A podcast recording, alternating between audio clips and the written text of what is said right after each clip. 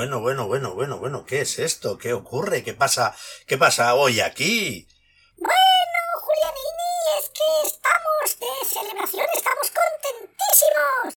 Es cierto, Julianini, es que no te acuerdas que hoy estrenamos ni más ni menos que la tercera temporada de nuestro podcast. Claro que sí, guapi. Vamos a ver, Julianini, vamos a ver si te enteras, hijo mío, que llevamos ya 55 programas. ¿Esto es para celebrarlo o no para celebrarlo? Pues sí, la verdad es que sí, la verdad es que tenéis razón, sí. Llevamos 55 programas, pero, pero os lo podéis imaginar. Madre mía, 55 y estamos grabando ya el número 56.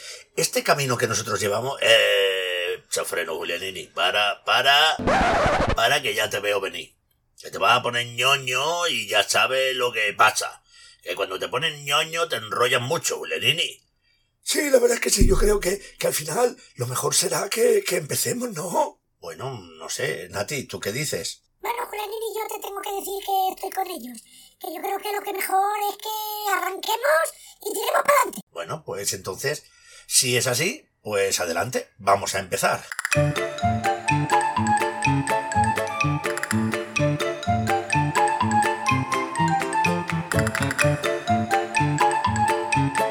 Bienvenidos al programa número uno de la tercera temporada del podcast Cuentos del Derecho y del Revés. Y aquí estamos con las pilas cargadas. ¡Vecino! ¡Vecino! Hombre, mira, estrenamos la tercera temporada, mira quién asoma por la ventana. ¿Cómo está, vecino? ¿Cómo estáis?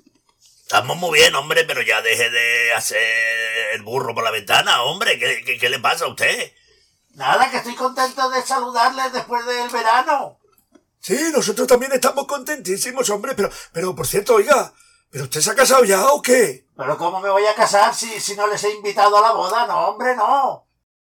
Entonces, entonces ¿cuándo se va a casar usted, por el amor de Dios?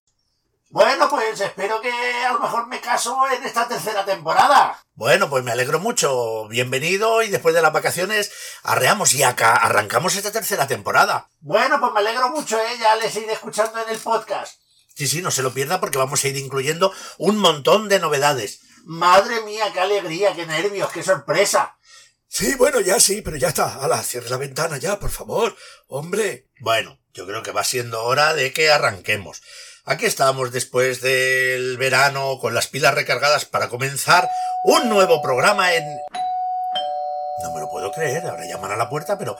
eh, ¿Qué será? ¿El vecino? ¿El famoso dentista loco del bosque? Pues, pues temprano llega hoy. Bueno, en fin, vamos a abrir la puerta, a ver quién es. Hola, eh, muy buenos días. Eh, ¿Qué desea usted? Buenos días. Soy la policía del podcast. Eh, Julianini, creo que te buscan por aquí. Acércate, acércate. Hola, hola, muy buenos días, ¿qué tal? Muy buenos días. Soy la policía del podcast. ¿La policía del podcast, dice usted? Eso es exactamente. Pues mm, esto es una sorpresa porque yo no tenía ni idea que había una policía del podcast. Pero que sí, hay policía de todo. ¿De todo? De todo. ¿Ah, sí? ¿Seguro? Vamos a ver. ¿Hay policía de los garbanzos? Sí, ¿Y policía de pollos? también. ¿Y policía de hormigas? Ya está bien. No toleraré que se rían de la autoridad. Eh, bueno, un momento, un momento, un momento. A ver, esto, esto es un poco lioso y es un poco una sorpresa que, que no termino yo de entender. ¿Me puede usted enseñar su placa? Por supuesto que sí. Aquí está. Pero vamos a ver, lo que me está usted enseñando es una placa, pero es una placa de vitrocerámica. Y además, eh, no sé si lo sabe, pero es de juguete. ¿Y tengo yo la culpa de que nos den estas placas a los policías del podcast? Yo no tengo la culpa. ¿Qué quiere que le diga? Además, mire, mire usted. Lea usted ahí. ¿Qué dice? Dice vitro inducción. No, ahí no, hombre. Más abajo. Ah, aquí sí, dice policía del podcast. Pero, pero aún no nos ha dicho qué es lo que desea. Solo quiero decirles que les estamos vigilando y que en breve volveré para ver si tienen en regla todos los papeles del podcast. Bueno, pero no sabía que teníamos que tener... Buenos días. Bueno, mm, yo no tenía ni idea de que había que tener papeles para tener un podcast. No, la verdad es que yo tampoco. Bueno, pues no pasa nada. Tendremos que informarnos, a ver, no sé, que vaya a volver el policía y no tengamos los papeles del podcast en reglas. Pero yo creo que lo que tendremos que hacer es ir comenzando porque aquí llevamos ya un rato y aquí todavía no ha pasado nada.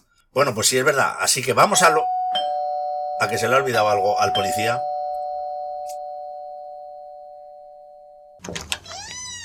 ¿Qué se le ha olvidado, señor policía? No soy ningún policía. Soy yo. Y vengo por del puesto de becario. Pues me va usted a perdonar, pero yo me debo estar volviendo loco hoy porque no entiendo nada de nada. Mire, no sabía que existía una policía del podcast. Y resulta que ahora me acabo de enterar que estamos buscando a alguien para un puesto de becario. Sido, ha sido cosa mía, porque, claro, como tengo tanto trabajo para, para documentarme, para sacar los datos de todo, pues puse un anuncio en el periódico para el puesto de becario. Para que me ayude un poquito, me eche, me eche una mano. Eh, a ver, diga usted, ¿qué, qué se nos ha presentado usted? Eh, ¿Cuál es su nombre? Claro que soy un hombre, claro, claro, sí, sí, sí. No, no, no, ¿qué, qué, ¿cómo se llama? Sí, sí, yo tengo dos hermanas, ¿cómo lo sabe usted? ¿Quién las conoce? A ver, déjame, vamos a ver, de- déjame los papeles que trae, vamos a ver. Se llama, este hombre se llama Dodelto. Madre mía, qué nombre más raro se ha puesto, ¿eh? Y ha trabajado de, de asesor. Ay, mi madre, no me lo puedo creer. ¿De, de qué te ríes, Purete? Es que no lo ve. No lo ve Parkinson. Se llama Dodelto y trabajó de asesor. Eh, el asesor Dodelto. asesor Dodelto. ¿Lo, ¿Lo ve o no lo ves? Claro. Pues de tanto eso, pues, pues no, oye, el hombre está, está, está medio sordo, está como una tapia. Bueno, vam- vamos a dejarnos de tonterías y vamos a ponernos todos a trabajar. Usted va a echarle una mano a Nati en lo que Nati le diga. Muy bien lo que usted diga, señor Pistolini. No, Julianini. ¿Eh? Julianini. Pues he dicho yo Pistolini. Madre mía, madre mía, esto va a ser tremendo. Bueno, pues eh, vamos a ponernos en marcha. Tenemos que contar un cuento y tenemos que hacer su versión del revés. Y hoy, para contar ese cuento, nos vamos a ir ni más ni menos que hasta Noruega. Y Noruega, Pues Noruega es un país del norte de Europa. No, no, no, no, no, Nati, Nati. Para. Para, porque mira, es que hoy lo que pasa es que llevamos tanto tiempo de introducción que es que no nos da tiempo a que expliques todas las cosas de, de Noruega. Porque si no, esto nos va a quedar mm, largo, largo, larguísimo. Bueno, no importa, no importa, Julianini, porque ¿sabe qué pasa? Estoy tan segura que nuestros amigos y amigas son tan curiosos y tienen tantas ganas de saber que seguro, seguro que buscan dónde está Noruega, cuántos habitantes tiene, qué clima tiene, pues todas las cosas que yo suelo hablar de, de Noruega. Bueno, Julianini, pero vamos a ver, vale, nos vamos a Noruega. No vamos a saber cosas de Noruega, pero, pero ¿nos puedes decir eh, cómo se titula el cuento? Bueno, pues voy a cerrar la ventana si hace viento. No, do del todo, no, no. Ahora no cierre ninguna ventana.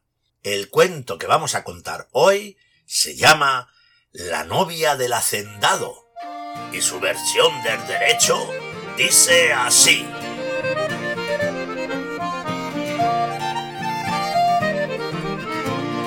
Había una vez un hacendado rico. Un hacendado muy rico. Un hacendado riquísimo. Tan rico que si tú en su casa abrías un cajón, seguramente te lo encontrarías lleno de plata. Si abrías un arcón o un baúl, seguramente te lo encontrarías lleno de oro.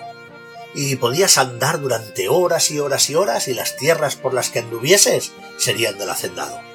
Y si ibas al banco, seguro que en el banco tenía muchísimo dinero. Aquel hombre tenía de todo, de todo. Menos esposa, porque hacía unos años que era viudo. Así que pensó un día que había una chica trabajando en su casa, pensó que quería casarse con aquella chica porque le había gustado mucho. Aquella chica era la hija de su vecino, un campesino muy pobre que estaba ahí al límite de sus tierras, que no tenía prácticamente nada para cultivar y mucho menos nada para comer. Así que aquel hombre, el hacendado, fue y le dijo a la chica que hace tiempo que estaba rondando por su cabeza la idea de casarse. Y la chica lo escuchó y le dijo, pues muy bien. Usted puede hacer lo que quiera. Ha decidido casarse, pues me parece muy bien, cásese. Sí, verás, respondió el hacendado, es que a lo mejor hay algo que no entiendes, es que lo que yo quiero es casarme, pero casarme contigo. Lo que yo quiero es que tú seas mi esposa. ¿Cómo? Dijo la chica. Bueno, pues si esa es la propuesta, tengo una respuesta. Y es no. El hacendado se quedó muy impresionado porque si había algo a lo que no estaba acostumbrado era que le dijeran que no. Así que insistió durante toda la tarde y la respuesta fue siempre la misma. No. Al día siguiente insistió y al otro y al otro y al otro y siempre obtenía la misma respuesta. No, no y no. Los días se convirtieron en semanas y en las semanas encontraba la misma respuesta. No, no y no. De tal manera este hacendado estaba tan desesperado que fue a hablar con el padre de la chica. Y le propuso al padre de la chica que si era capaz de convencer a su hija de que se casase con él, él le daría todas las tierras que quisiera, para que pudiera cultivar y labrar cualquier cosa que le diera la gana. Y claro, el padre de la chica era tan pobre que pensó que era una oportunidad tremenda, así que fue donde su hija y le comentó que por qué no se casaba con el hacendado. La respuesta de la chica fue la misma, no. Y cuando su padre le explicó todas las razones que tenía para poder casarse con él, que ya no pasaría hambre, que sería rica, que ellos tendrían una tierra para cultivar, la respuesta de la chica fue siempre la misma. No, papá, no. El tiempo pasaba y el hacendado le metía prisa al padre y el padre pedía tiempo para esperar a ver que, que si podía convencer a su hija, pero no había forma de convencer porque su hija tenía las ideas muy claras y no quería casarse con aquel vejestorio por mucho dinero que tuviese. Así que pasaba el tiempo y pasaba el tiempo y el padre de la chica, viendo que el hacendado estaba ya un poco receloso, le hizo la siguiente proposición. Mire, como ella siempre dice que no, Vamos a hacer una cosa. Vamos a preparar una pequeña trampa para pillarla por sorpresa. Vaya, dijo el hacendado. ¿Y en qué estás pensando exactamente? Bueno, es muy sencillo. Mire, se me ha ocurrido lo siguiente. Se me ha ocurrido que usted puede preparar la boda para mañana. Lo puede preparar todo el traje de la novia, el banquete, los invitados, el cura, la decoración, lo puede preparar todo en su casa sin que nadie se entere, o sin que se entere mi hija, claro. Y entonces, cuando ya lo tenga todo preparado, yo a mi hija no le voy a decir nada. Usted mañana manda a buscar a mi hija y cuando mi hija llegue a su casa, pues por sorpresa la viste y enseguida, como no le dará tiempo a reaccionar, pues se verá de pronto ya casi casada y ya no podrá hacer nada. Oye, pues esa idea me parece estupenda. Así la pillamos por sorpresa y, ella no va a tener tiempo de reaccionar. Vale, así lo haremos. Mañana iré a. mandaré a alguien a buscarla. Y eso hicieron. Durante aquella tarde el hacendado puso a todo el personal de su finca a preparar la boda. Nadie sabía con quién se iba a casar pero prepararon el traje de novia, los adornos, la corona de flores que suelen llevar en la cabeza, la decoración de la casa, el banquete, mandaron un montón de emisarios a buscar a todos los invitados de la boda y por supuesto fueron a buscar al cura. Y al día siguiente estaba todo preparado. Y cuando la casa estaba llena de invitados, decorada, con el cura esperando, llegó el momento y el hacendado llamó a un mozo que trabajaba para él y le dijo Mozo, escúchame una cosa.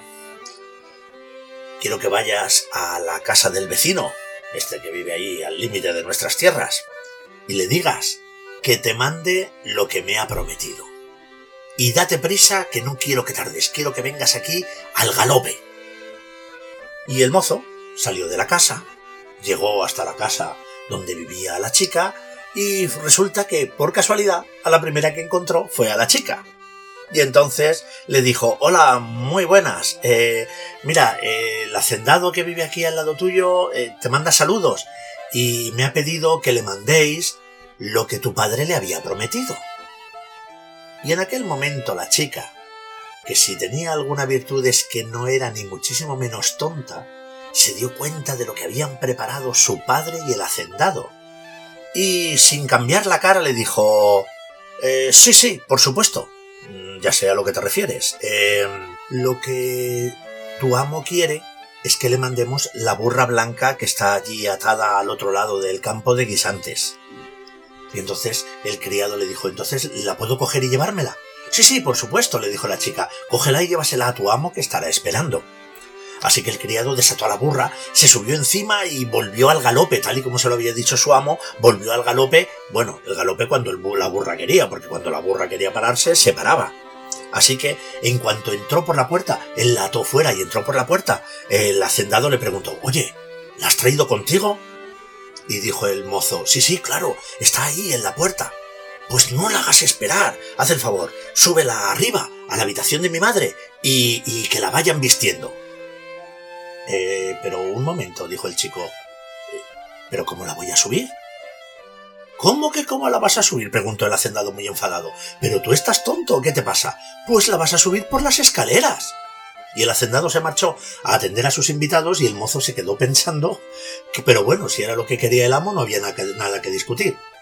Salió fuera, cogió a la burra, intentó subirla por las escaleras y como no había forma tuvo que llamar a un montón de trabajadores que empujaban a la burra de las riendas y por el culo y con mucho, mucho, mucho, mucho esfuerzo consiguieron subir a la burra a la habitación. En ese momento el mozo bajó y le dijo, eh, amo, amo, que, ya está arriba. Pues ya que estáis esperando, llama a las mujeres de la cocina y que la acicalen, que la maquillen, que le pongan la corona de flores y que le pongan el vestido de novia y la bajen que yo estaré abajo en las escaleras esperando. Pero ¿está usted seguro de lo que me está diciendo? le preguntaba el mozo. Mira, no me pongas más nervioso, ¿eh? que es el día de mi boda. Haz el favor de hacer lo que te digo rápidamente. Así que él, cuando vio la cara del hacendado, supo que era inútil insistir. Así que se fue, llamó a las mujeres, subieron y empezaron a maquillar y a vestir de novia a la burra. Nadie entendía nada y el mozo decía a lo mejor es una broma que quiere gastarle el amo a los invitados, no lo sabemos. El caso es que, cuando ya estaba, el muchacho bajó y dijo, Ya está todo preparado, amo. Y él dijo, Pues yo la esperaré al pie de las escaleras.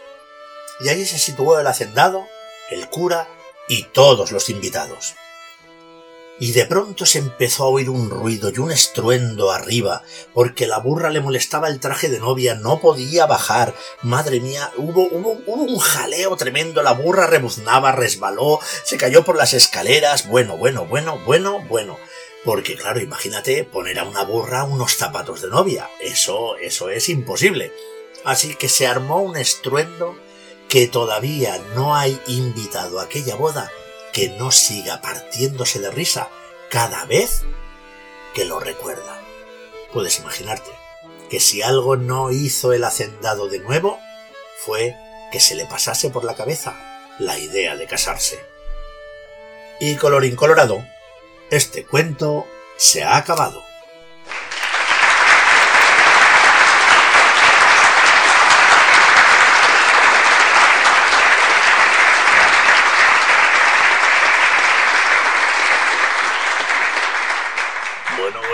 me estoy riendo yo y, no he visto a la burra bajar por la escalera, no te digo, no te digo más, Julianini, lo que se tuvieron que reír los invitados.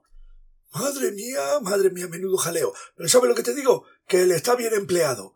Sí, señor, sí, señor. Me imagino la burra, bueno, cuando la estaban vistiendo de novia, la burra diciendo yo aquí que no, que no entiendo nada. Seré una burra, pero no entiendo nada. Bueno, pues la verdad es que es que sí. Pues, pues yo no lo he escuchado bien, señor Julialini. Es que habla usted muy bajito, ¿eh? Calla, calla, se sordo del todo. Calla. ¿Que, que me vaya? Madre mía, qué complicada va a ser la vida con este hombre aquí en el podcast. Bueno, pues, pues yo, es este el momento a mí en el que me solía tocar trabajar y claro, yo hoy digo, mira, ¿sabes sabe lo que he pensado? Pues no, eh, Parkinson, ¿qué has pensado? Que hoy sería un buen día también para reivindicar la labor de los recopiladores. Pues sí, mira, yo creo que siempre es un buen momento para eso, porque yo creo que los recopiladores hacen una labor muy, muy, muy, muy grande. Y claro, ¿sabes qué pasa? Cuando a veces uno escribe un libro o escribe una novela o un cuento y sale su nombre en la portada, pues igual todo el mundo, todo el mundo se acuerda de quién es el autor. Pero claro, en las recopilaciones de cuentos, como son los cuentos tradicionales de todos, pues nos olvidamos de las personas que han estado trabajando años y años y años para, para poder recopilar todo eso. Claro, Julianini. Y, y en este caso, pues mira, los cuentos noruegos, estos en el libro que nosotros hemos usado, pues los recopilaron dos, dos hombres que nacieron justamente en 1812 y 1813, que se llaman, a ver, porque es que eh, hablar noruego esto tiene tela, ¿eh?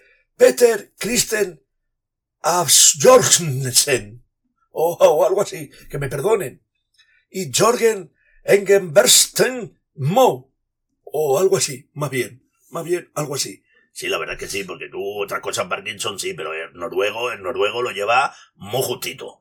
Eh, sí, sí, sí, la verdad es que sí. Bueno, pero, pero ¿sabes qué pasa? Que ellos eh, eh, y recopilaron todo esto después de la labor que los hermanos Grimm habían hecho en Alemania, movidos por conservar todo esto. Pero es que ¿sabes lo, lo más guay de esta historia? Pues no, no, no lo sabemos. Si no nos lo cuentan, no lo sabemos. Pues que, que resulta que se hicieron amigos de cuando tenían 14 años, cuando estaban en el instituto. Y entonces resulta que se dieron cuenta que les gustaban tanto los cuentos que alguno había ido ya recopilando algunas historias y a los 14 años decidieron juntar su trabajo y a partir de entonces trabajar juntos para patearse toda Noruega recopilando todos los cuentos que pudieran. ¿Qué te parece? ¿Es bonita o no bonita la historia? Pues sí, la verdad es que sí, es muy bonita. Es más, cuando además, ojo, decimos recorrerse Noruega, cuando recorrerse significaba otra cosa, en el sentido de que no había, no había coches, no había motos, no había aviones y los medios de transporte eran bastante, bastante más lentos que hoy día. Y cuando recopilar no existían grabadoras, no existían teléfonos, no existía nada, había que escuchar y escribir. Y escribir. O sea que menuda labor no hicieron estos dos hombres. Vamos, le vamos a dar todo nuestro agradecimiento por brindarnos toda esta colección de libros de, de cuentos noruegos que son una maravilla.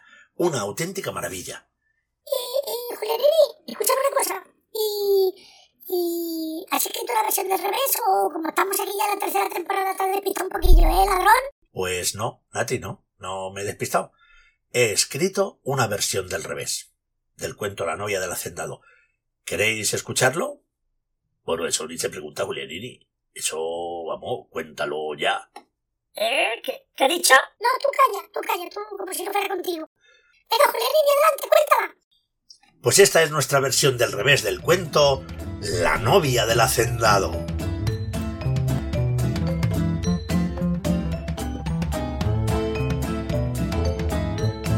Pues esta es la historia de un joven llamado Dulure. Un joven muy guapo. Un joven muy atlético. Un joven muy musculoso. Pero un joven que todo lo que tenía de guapo lo tenía de presumido. Todo lo que tenía de atlético lo tenía de vanidoso. Y todo lo que tenía de musculoso lo tenía de tonto. ¡Tonto! ¡Que eres tonto! ¡Del todo! ¡No pa' un rato, no! ¡Tonto! ¡Del todo! ¡Pa' siempre! ¡Tonto! Por otro lado, si lo piensas, pues es una cosa normal, claro, porque si tú ejercitas los músculos, haces gimnasia, los músculos crecen y crecen. Y si lo que practicas en lugar de los músculos es la tontería, pues claro, también crece y crece y lo único que consigue, pues cada día es ser más tonto. Y esto es lo que le pasaba a Dulure exactamente, que cada día conseguía ser un poquito más tonto que el día anterior. El caso es que además, Dulure se quería a sí mismo más que a ninguna otra cosa en el mundo, y de hecho estaba convencidísimo que a los demás le pasaban lo mismo, que todos le querían a él más que ninguna otra cosa en el mundo. Y tan convencido estaba que creía, creía de verdad, que todas las chicas estaban loquitas por él, que todas estarían deseando casarse, que le bastaría sencillamente con pedirle a cualquiera que se casase con él, que se caerían todas rendidas a sus pies. Esto es lo que él pensaba, pero claro, ay, ay, ay, el pobre era tan tonto que no se daba cuenta de su error, que es lo que pasa a veces, que no te das cuenta. Y claro, pues encima, para colmo, se fijó en la chica que menos caso le hacía de todas. Mira que había chicas que no le hacían ni caso, pero es que esta chica es que ni le miraban, pero fíjate lo que te digo, no le miraba ni siquiera la sombra cuando pasaba. Y esta chica se llamaba Baker. Baker. Y era una chica muy estudiosa. La verdad es que siempre que veías a Baker te la encontrabas con un libro en las manos. Oye, que daba gusto, que, que bien siempre leyendo. Pero claro, como la historia que te estoy contando sucedió hace tanto, tanto, tanto tiempo, ya sabes cómo eran las cosas antes. Menos mal que ahora ya no son así, pero ya sabes cómo eran las cosas antes. Y la gente prefirió pensar que ella era un poco bruja antes de creer que sencillamente lo que era era una chica pues muy inteligente. Pero bueno, a él no le importaba las cosas que decía la gente y fue a buscarla y le pidió que se casase con él. Y se lo pidió en la puerta, luciendo sus mejores galas y haciéndose un poco de fuerza con los brazos para que se notase los músculos que tanto le habían conseguido y le había costado conseguir. Ella lo miró y le dijo No. Porras, menudo chasco se llevó Dulure. Pero no pasa nada. Él pensaba que esto era una locura pasajera. Así que al día siguiente se presentó en la puerta y le repitió la oferta y ella le repitió la respuesta. No. Llegó el tercer día. No. Y cuando Dulure ya había coleccionado más de 200 o 300 noes, fue a la casa de ella y le dijo, Vamos a ver, Baker, vamos a ver. ¿Qué te parece si hacemos una prueba, una competición entre tú y yo? Si gano yo, te casarás conmigo. Y si ganas tú, pues no te casarás conmigo y en el fondo saldrás perdiendo. Y en aquel momento Baker pensó que quizá esta era una buena oportunidad de darle su merecido y una gran lección a Dulure, que era un poco tontaina. Así que, aunque te parezca raro, ella le dijo que sí, que aceptaba, pero que solamente ponía una condición, que ella podría participar en la competición usando su magia. Claro, tú y yo sabemos que ella no tenía magia, porque no era bruja, ella sencillamente era inteligente, pero nadie lo sabía. Y él, pensando que él era tan superior a los demás, pensó que por mucho que usase la magia, no podría vencerle con las pruebas que le iba a poner. Así que le dijo que al día siguiente comenzarían las pruebas y lo primero sería una prueba de velocidad. Así que cuando a la mañana siguiente se presentó en casa de Baker y llamó a la puerta, nadie le contestó, así que muy extrañado abrió y se encontró encima de la cama una liebre.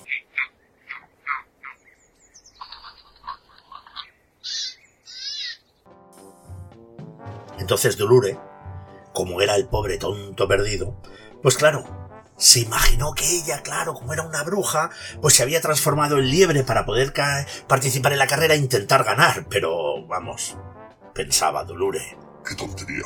Si yo soy el más rápido. Claro, esto lo pensaba hasta que hicieron la prueba. Y a que no hace falta que te diga cuál fue el resultado de la prueba. Dulure, por muy rápido que se creyera, no pudo vencer a la liebre. Es más, la liebre lo humilló.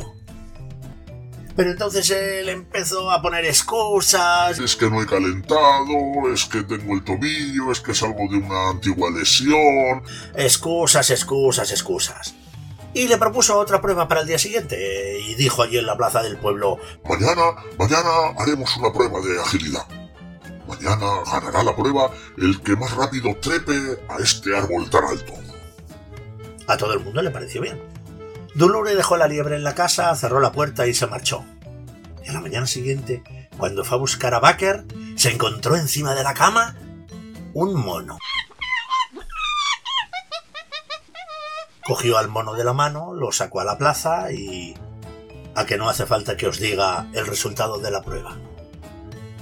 El mono humilló a Dulure. El mono estaba arriba y Dulure todavía no había dado dos pasos por el tronco. Y otra vez empezó... Que es que tengo el hombro, es que tengo un tirón, es que no he podido calentar, que me ha pillado por sorpresa. Mañana, mañana haremos otra prueba. decía Dulure. Mañana, mañana será una prueba de fuerza. Y al día siguiente, cuando fue a buscar a Baker a su casa y abrió la puerta, se encontró un enorme gorila.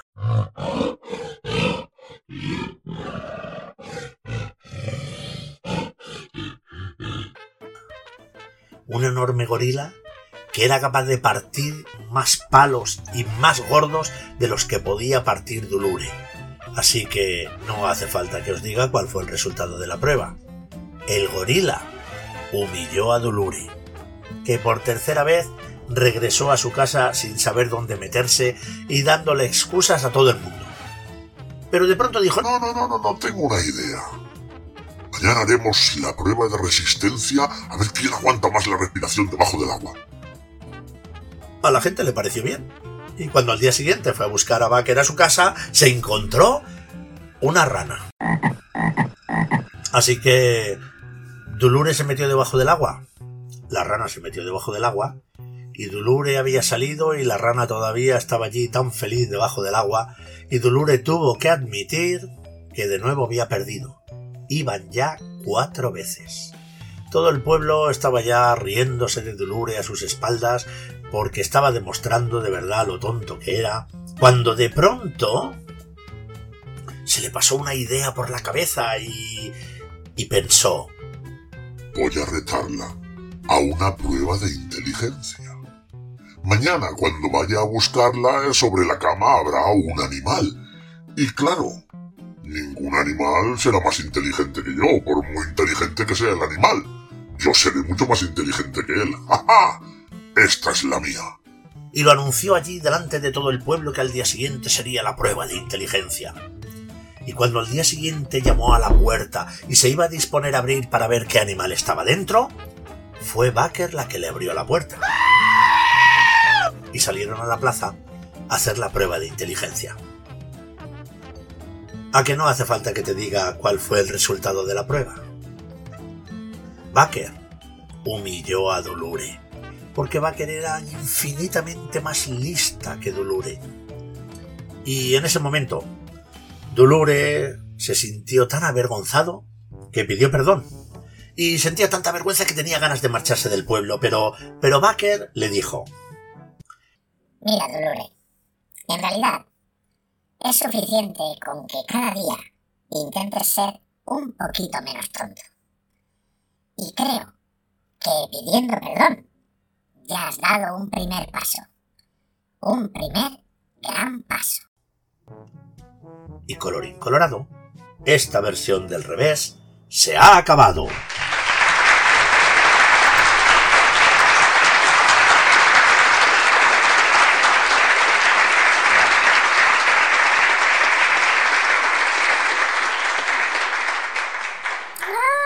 qué versión tan buena del cuento! Sí, señor, sí, señor. Sí, pero mira, lo que más me gusta es que al final todo el mundo tiene oportunidad de mejorar y de darse cuenta de sus errores. Sí, señor, eso, muy bien. Pero ahora yo quiero saber, porque yo he oído el cuento y he oído muchísimas palabras que no sé lo que significan. Bueno, Burete, a ver, eso está muy bien, pero tú ya sabes que aquí nada más vamos a hacer una palabra. El resto, lo que debes hacer cuando oyes palabras que no sabes qué significan, preguntarlas o buscarlas en el diccionario, que ahora hay diccionarios al alcance de todo el mundo. Así que vamos a decir la palabra y si tú has oído otras, pues tendrás que buscarlas. Eso siempre indica que uno está muy interesado. Así que vamos a presentar la sección...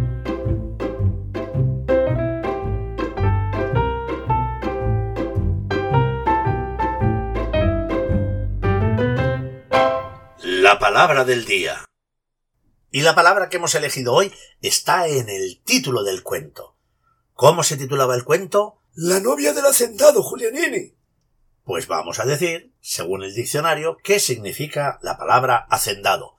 Bueno, vamos a ver, Julianini, no nos tomes por tonto, eh, que, que yo lo sé, lo dice la misma palabra.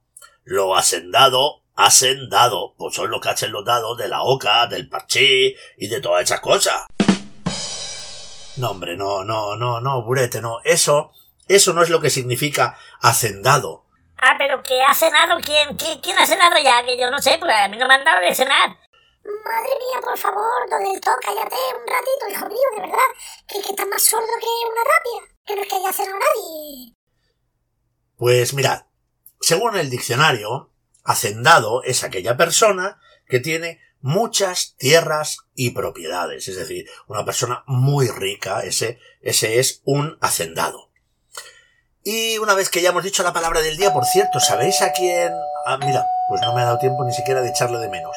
Eh, imagino que este que llama a la puerta será nuestro queridísimo vecino. Hola, muy buenos días, vecinos. Estoy encantadísimo de volver a verles después de este verano. Es que traigo un montón de noticias, es que traigo, es que, es que, es que no se lo pueden ni imaginar.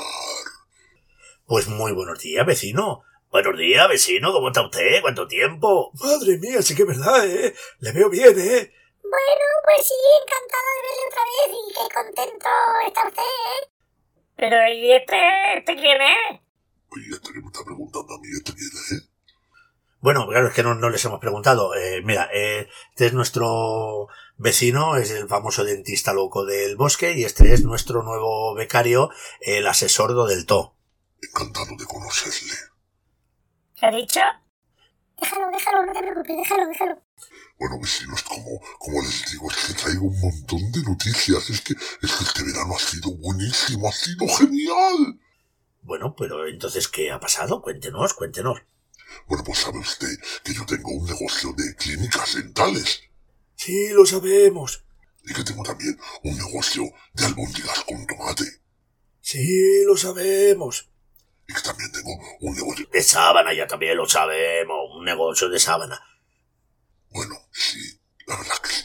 Pero es que es- este verano he tenido una idea y hecho unas sábanas transparentes que era, saben ustedes que era eh, mi, mi, mi producto estrella, las sábanas transparentes, pero le he puesto unos dibujitos de albóndigas con tomate, como si fueran puntitos, como si fueran una sábana de lunares, y unas albóndigas con tomate. Bueno, pues le voy a decir que no sé si serían unas sábanas que yo me compraría, unas sábanas transparentes con dibujitos de albóndigas con tomate. No, pero eso no es lo mejor. Lo mejor es lo que le voy a contar ahora. Los dibujos están tan bien hechos que te dan ganas de comértelo. Y cuando chupas la sábana, el tomate de la albóndiga, te aparece el teléfono de las clínicas dentales. Es una idea genial, ¿o no es una idea genial? Bueno, a mí, no sé, mm, a mí se me está revolviendo el estómago. Yo no sé si esto, no sé. No, la verdad es que yo, le voy a decir sinceramente, ¿eh? yo tampoco estoy muy convencido con esta historia, ¿eh? No, pero es un negocio, es un negocio, no, no nos vamos a meter. Bueno, pero eso no es lo mejor. Esto que todo son buenas noticias. Es que he ampliado el negocio. ¿Qué me está usted diciendo? Madre mía, madre mía. ¿Y ahora en qué se ha metido? No se lo van a creer. No, seguro que no. Apuesto a que no nos lo vamos a creer. Me ha dado por la repostería. A ver, ¿la, la dado por qué? Por la repostería. Ahora hago galletas.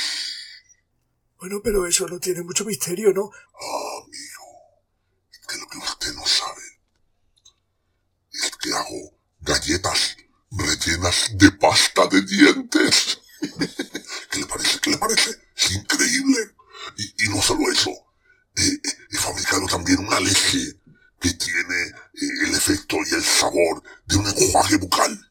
Mientras los niños se comen la leche, mojando las galletas en la leche, se están cepillando los dientes.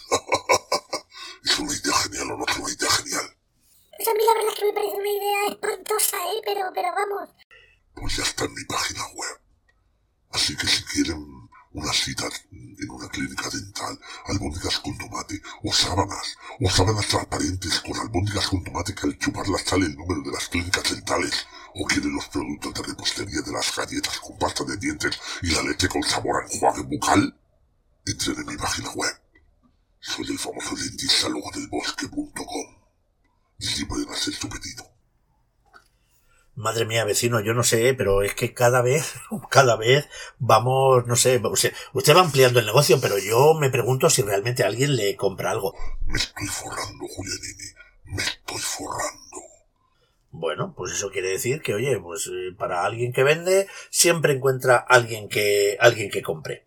Así que, pues nada, le agradecemos que esté aquí de nuevo en la tercera temporada, que además eh, vamos a tener un montón de, de sorpresas y de, y de, y de novedades a lo largo de la temporada. Sí, claro, las novedades, ya les iré yo diciendo los nuevos productos que voy incluyendo en mi catálogo.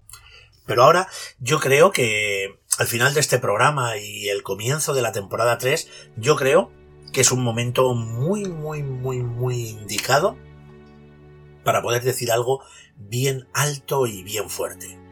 Y es gracias.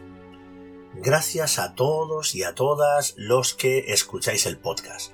Porque nosotros de vez en cuando recibimos algunos mensajes que los que nos agradecen la labor que hacemos y demás, pero realmente yo estoy convencido que nosotros al final solamente hacemos un podcast, ¿verdad chicos? Sí, claro, eso es verdad. Toda la razón, Julianini. Ánimo, sigue. Pero en el fondo, el hecho de que el podcast siga o no siga no depende de nosotros. Depende de que haya gente que quiera escucharlo o no. Y por eso, aunque este podcast va creciendo muy poquito a poco, va creciendo y mantiene gente muy fiel que oye todos los programas. Así que es el momento de decir gracias, gracias y gracias por hacer que este podcast se enfrente ya a su tercera temporada. Tercera temporada en la que además vamos a incluir novedades, porque habíamos pedido que nos dierais ideas y ha habido algunas ideas y algunas propuestas que nos parecen geniales, nos parecen magníficas y las vamos a ir incluyendo poquito a poco, no las vamos a desvelar porque queremos que sea sorpresa. Una de las que sí podemos eh, adelantaros es que nos han pedido que Cacerolo, que es parte de, de esta gran familia, pues participe en el podcast. Así que estamos trabajando para buscarle una sección a Cacerolo para que pueda hacerla. Así que estamos trabajando en todas las ideas que nos habéis dado. Y otra de las cosas que queremos deciros este, esta temporada vamos a intentar fomentar y potenciar la comunidad de Evox.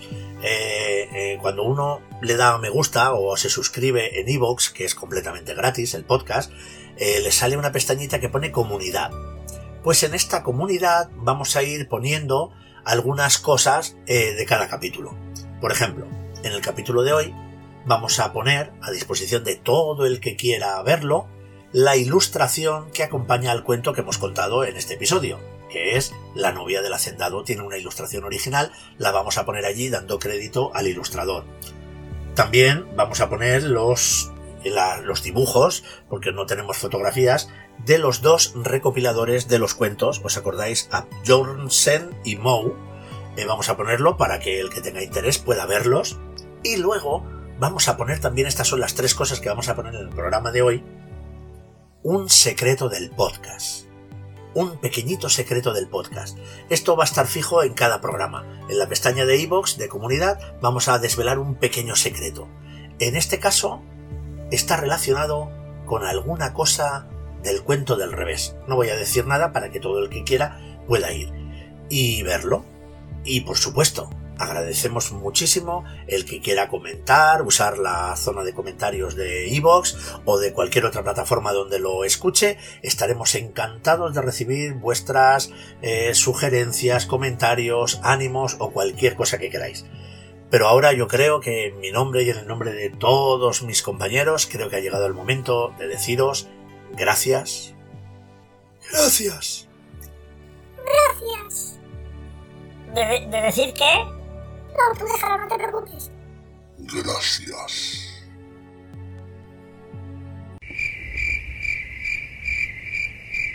Burete. ¿Qué pasa? Faltas tú. Ya, ya, ya, ya lo sé ya. ¿Y entonces? Es que no, es que no hemos deseado. ¿Qué? Es que no queremos de pirata. ¿Qué dices, Burete? Vamos a ver, Julianini, es que lo tienes que entender, que yo soy un pirata, los piratas pues somos malos, y si ahora vengo aquí al podcast a decir gracias, pues claro, la gente va a pensar este que es un pirata un poco moña, ¿no?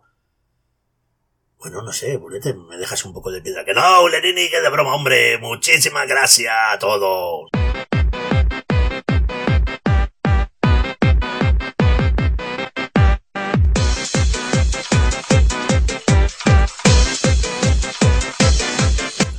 Pues entonces es el momento de deciros que muchísimas gracias por estar aquí escuchando este podcast en el que no lo olvides, lo importante eres tú.